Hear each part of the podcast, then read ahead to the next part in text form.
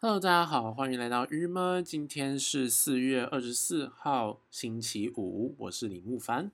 那今天的主要的主题呢，就是我们终于到了星期五的性爱小教室。对，那我想要先预告一下，下周呢，我会做一个关于这个新闻，应该是前几周吗？我记得没错的话，应该是两周前，英国卫报上的新闻。那它是在讲跟天气有关。原因是因为像今天天气又开始转凉，台南竟然可以到达晚上的时候是十八度，其实蛮反常的嘛，有可能跟我们已经有点习惯的天气系统有点不一样。其实小时候这个天气应该不会叫做反常，但是因为近几年天气非常容易炎热，其实我们已经很少有这种春天、秋天、春冷、秋冷这个状态。于是我希望可以在下个礼拜的时候对此我有可能在做相关的。仔细的调查之后再跟大家分享，好吧？那我觉得这个新闻似乎是在昨天爆出来的，就是罗志祥出轨的出轨九年的这个新闻，真是来的好巧不巧。现在是大家都要在这个时间点发生这么多恋爱冲击吗？其实我原本今天性爱小教室想要讲的是找一些资料来看看到底男生怎么样子才可以在床技上面表现好啊之类的，但是。既然这个出轨的事情出来，我也对他蛮有兴趣的，我们就来找找看，到底为什么有些人就是会出轨，还有这些出轨的男性，他们带有什么样的特质是女生比较喜欢？好，其实后面这个我试图要找，但是我没有特别找到，放心，资料都不是太艰深，我就只是就是搜集一些关键字，那我可以在这边分享给大家这样子，对。然后说到出轨，礼拜二的时候的，就是我的 EP 七的时候有提到关于出轨、关于偷吃的事情的合理性，或者是说，应该说是你要去正视这件事情，然后它是一件可以轻易就可以发生的事情，这样子。可是我这边就是其实想了这几天呢，我想要说的是，对这件事情是我们要懂的，呃，它的发生的容易跟其实要走到这一步，并不是说你原本就有这个企图。但是，真的走到出轨，嗯，不论是真的的心理出轨，或者是也许你真的去跟了别的人告白，或是真的去爱上了另外一个人，或是身体上的出轨，就是你真的做了什么，这件事情本身在一个一段爱情之中，它都是会让这整个爱变成非常的不完整。因为一定会有在那个片刻，跟你原本所拥有的感情会有所变化。那我觉得面对一段情感的话，这个变化它会连续，它会发生的后续一连串的事情。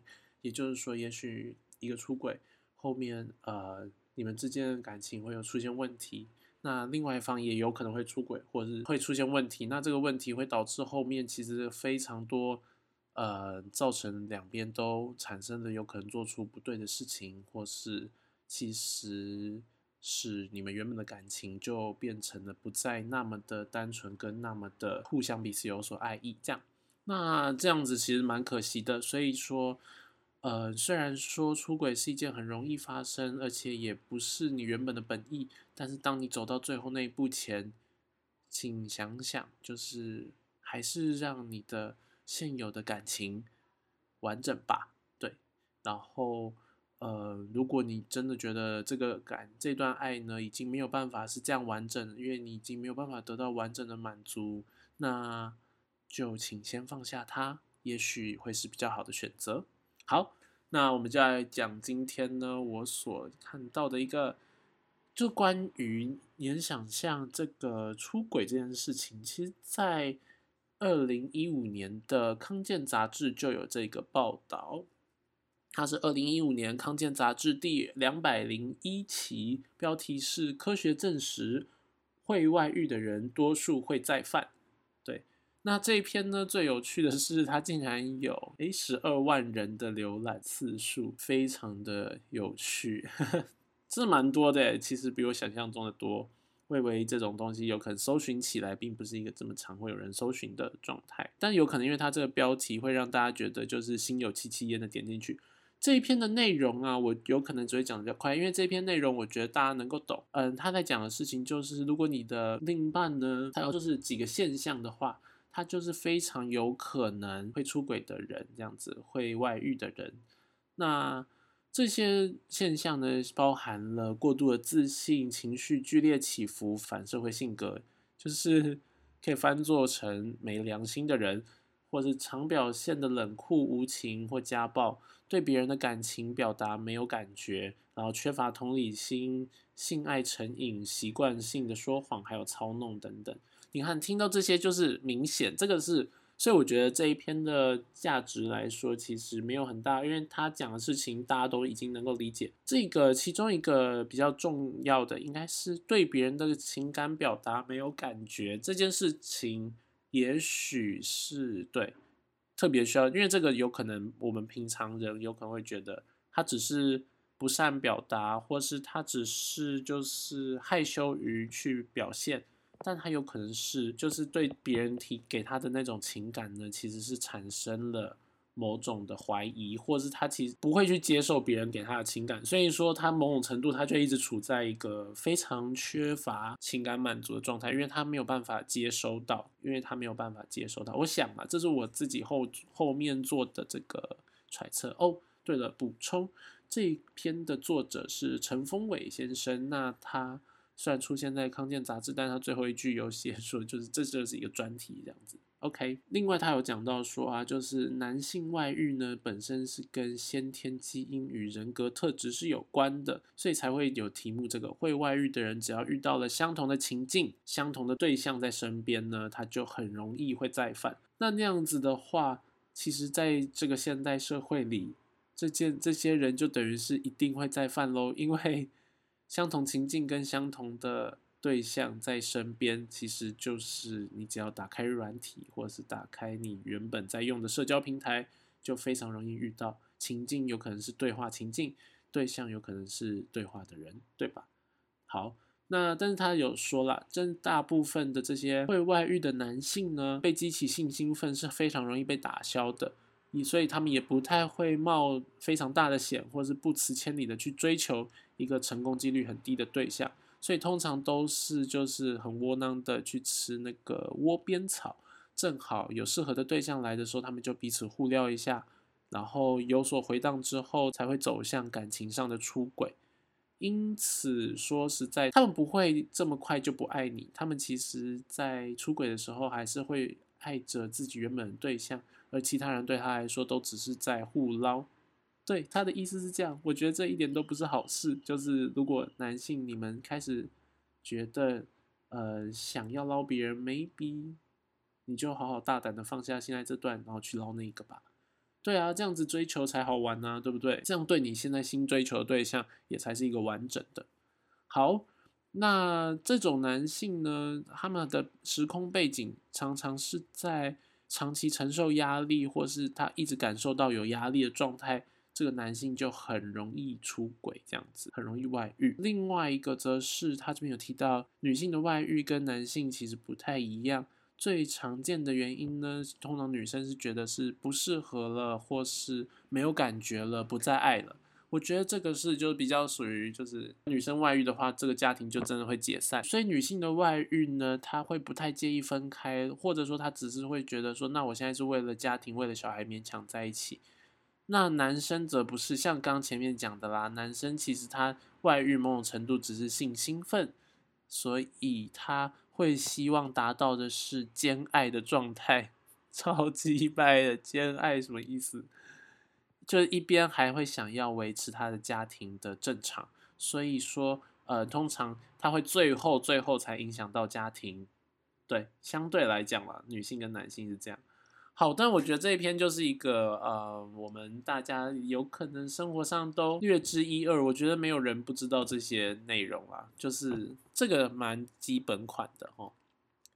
那另外一篇则是我在 KK News 上面，它是由九九健康网所发的一篇，在 KK News 上健康栏位里的一篇报道。他写说，让女生着狂的男性荷尔蒙味道是着狂吗？他是不是打错字？让女生抓狂的男性荷尔蒙味道，应该是吧？或是着迷、疯狂？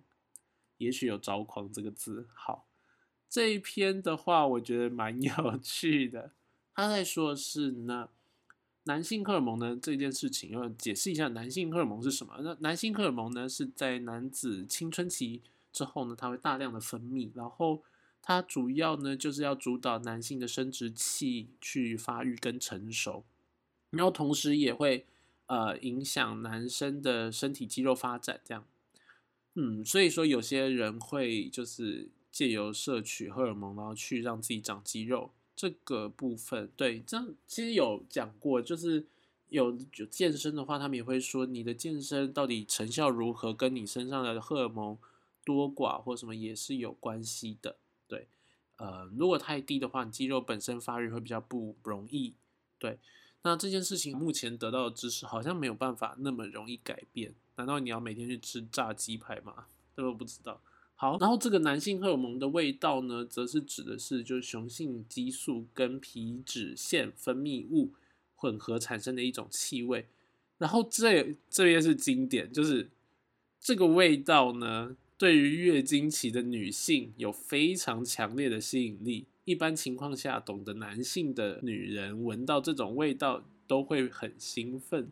这种味道对女性很有魅力，有人甚至称之为“爱的味道”。其实，爱和这些本身是没有味道的，但在爱的人的眼中呢，这种味道就会被释放出来。我觉得这里一方面有点恶心，一方面又有点真的吗？我不知道，有些人他会有一个味道，像我前男友呢，身上就有一个味道。我以前在一起以前，我一直以为那是洗衣精的味道，但是，呃，等到因为我们后来住在一起，那我每天帮他洗衣服，这样，呃，应该我就想说，这个味道应该会被冲淡，因为毕竟那是就是都是我在洗，那我们又用同样的洗衣精，用一起用同样的这个洗发乳啊、沐浴乳啊，所以身上的味道应该会是一样的。然而，这个味道呢，却一直。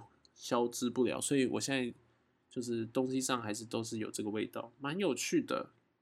对，然后我去学校就有一些学长的衣服什么也有同样类似，就会比较类似的味道。这个味道我很明显的闻出就跟我自己不太一样。可是他写说，他又说这个本身是没有味道，他有啊，他有一个味道啊，还是我理解的味道跟他这边说的有点不一样。好，另外一个我觉得恶心的部分是，他说这种味道。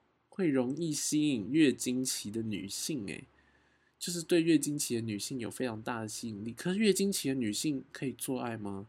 如果她这时候被吸引，她要干嘛？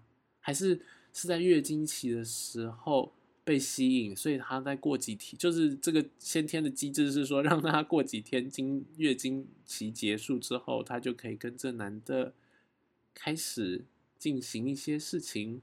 不知道这个的这种机制的原因，就是月经期到底对女性来讲是什么部分？对啊，女性的发情期是在月……天哪，我讲的好糟啊！女性最就是身体敏感的时候是在月经期哦，好酷哦！对，这是我觉得比较有趣的地方。然后他后面有接着说了，每个男性所分泌出来的男性荷尔蒙呢，会形成一个自己独特的生理气味，我们通常称之为体香。专业的话呢，会称作性激素或是外激素。对，那这就是应该是我刚刚讲的那个东西。那他前面讲说，其实爱和这些本身是没有什么味道的，什么意思？前面为什么要说和这些？如果说前面写说其实爱是没有什么味道，这我能够理解。但和这些本身，这些是哪些？好，那通过实验证实呢，男人的体味之中确实存在吸引爱人的荷尔蒙。它会直接引起人类大脑的反应，产生性冲动，并且他们提炼出了两种睾固酮衍生物，称之为 AND 跟 EST。这些含有荷尔蒙的个性生理气味，是伴随第二特征完善。并在青春发育成熟后逐渐出现的。当心灵的两性相遇时，就会被这种几乎觉察不到的气味吸引。异性闻到这些味道后，能刺激呼吸中枢，而且加快呼吸过程，给予大脑充分的氧供应，最终引起兴奋。天哪，这段想的好刺激哦！就是闻到这个味道，然后你就会开始呼吸加快。然后脑袋就会比较多氧气，然后你就会开始兴奋，你就会比较嗨，哇，超酷的。好，所以当你喜欢某人时，会在他身上闻到喜欢亲近的味道。女生喜欢的气味往往属于有跟他们不同亲和基因的男性。这表示人们下意识选择的伴侣，日后或许能跟他们生育有遗传优势的子女，大概就是这样。所以说后段，所以它其实会影响生理反应。真的吗？会看到一个人，然后真的呼吸加快，然后脑子呼吸加快，到底会加多快啊？好难想象哦，是不是很难想象？所以这整段就是告诉你说，这个味道某种程度是命中注定的。对，但是啊，因为现在这个都是在讲男生女生的关系，这样。我刚好试图查了一下啦，但是还没有查到。这个我想，如果可以查到更多，那我们就放到下礼拜五的时候来跟大家谈谈。那同志呢？同志怎么相互吸引？还有同志的小天线怎么来啊？然后再加上，对啊，你想想看，同志的话。他们也没有遗传的问题啊，所以他们要怎么去喜欢那个味道的评定点在哪里？我觉得蛮有趣的。还有突然那样同志，如果会闻到某一天他身边哪一个女生跟他是很适合生小孩的吗？我不知道哎，这是什么状态啊？好怪哦。对，好，所以说呢，这样子的话，我们有可能可以回推啦。渣男到底是什么？也许这么讲起来啦。我刚刚看的时候，我就想，这样的意思是说，渣男他的基因是不是跟大家超不一样？就他可以很互补大部分的女性，你懂吗？他有一个很不同的基因，可以互补女生的所有弱势。怎么想呢？像是什么是弱势啊？在现代，我们因为我们有可能，我们我觉得这种基因的弱势，我们似乎觉察不了，对不对？开始用觉察两个字，就是因为我们也不知道生物性到底怎样是就是未来的遗传优势，所以其实这种有点潜移默化，我们现在还没办法规整出来。例如说，呃，女生有可能啊，这个我没办法知道，但是对不对？这样子的这个逻辑推演是不是这样呢？就是渣男们不能说渣男啦，就是这些很容易出轨。因为我觉得啊，容易出轨的人，他们其实有一个特质，就是也要有很多人容易跟他出轨，你懂吗？就是要有很多的人喜欢他，他才可以出轨啊。而且我通常觉得这件事情跟他的长相、跟他的财力、跟他的成功什么都没有关系。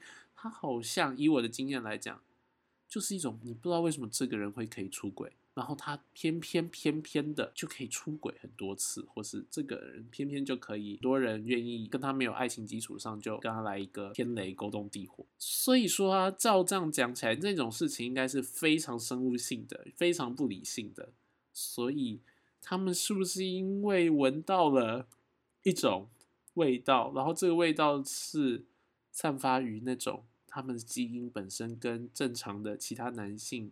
有一个很大的落差，他们可以补足大部分女性所有的那个弱势基因。所以说这样讲起来的话，天哪！如果这个逻辑继续推下去的话，这些男生很值得跟他们生小孩。你生出来的小孩通常会很聪明，所以如果你生出来的小孩很聪明，或是说。很，这叫做基因完美，有可能你就要紧张一下，你的男，你的另一半是不是有可能是一个很容易出轨的对象？天哪，我的天哪，这根本就是太荒谬之谈了。那我想，我们下礼拜再来继续讲这些好了。啊，对了，磐石剑这件事，我还是希望跟大家说，请继续加油，我们一起度过这段时间。对，因为已经又到了周六周日了，希望大家如果出门的时候记得戴口罩。然后啊，最近这个新闻一直听到有人在那边讲说要封城，要封城。你们知道封城的讯息从多久以前就开始传吗？封城的讯息大概从啊中国好一点之后，然后就开始一直在传说台湾是应该封城，台湾应该封城，台湾应该封城，全世界都应该封城，然后要模仿中国的成功案例什么。听到真的是很厌恶诶，因为讲封城的人都是同一群人，真的会需要让大家再反思一下，他们到底从哪里得到这些资资讯，还有封城这些内容到底是谁一直在鼓吹，而且鼓吹背后动机到底是什么？呃，我很喜欢昨天听到范奇飞他去上了 KK 秀，然后就有略谈到这件事啦，就是在讲，嗯，台湾会不会其实早就已经大家都传染，因为很多。讲封城的人呢，也会同时在讲说，台湾是不是其实早就被传染了很大量的人口这样子，但是只是我们没有验。然后我们应该做普筛什么的。然后到范吉飞就讲到说，其实他觉得这件事情真的不可能，因为我们的医疗体系现在非常健全，也就是我们并没有被打垮。如果说实在的，呃，我们现在其实大家都已经染疫，然后大家都有这个问题，那我们的医疗体系绝对会 hold 不住，绝对会出现问题，医生医护人员绝对会有很大的人感染啊什么。但现在目前都没有，所以不太可能，对不对？不太可能。好，所以说这些在把这个病情严重化，然后一直在唱衰，或是一直在，我觉得就是我已觉得已经是到了一种期待的状态。好，其实这就跟。有一些人，我们在刚开始武汉在爆发的时候，也的确有很多的在台湾的人会觉得啊，我们就来看好戏，我们就看他们爆到什么地步，一直在说我不可能，不可能，他们也不可能好，不可能怎样。我想啊，病毒这件事情，我们就是全部人一起来向它一定会结束，我们一起面对好吗？然后不可能的只有，也许它的数字是错的，我们希望他们把数字讲对，那我们可以好好的面对。我们可以在更完整的资讯的时候，大家一起来把它结束。我们在更多卫教的正确宣传上，然后我们一起把它结束。但并不是一直在唱衰，我觉得唱衰真的是听着就不爽诶，真的。好不好？当然，我们要有自信，然后我们也要自己有警觉，但是不要再一直传谁哪里要封城，哪里要怎样怎样，然后传的这同一批人在说，你看现在经济整个不行，哎，就是你们搞垮台湾的自信好吗？而且现在人心惶惶，你们只要多丢出这个东西，他就会丢进家庭群组，他就会传片，他就会传开，好不好？请加油，大家请加油哈！好。今天还是回扣了一下新闻主题啦。好啦，那今天就到这边，大家周末愉快，我们下礼拜一见，拜拜。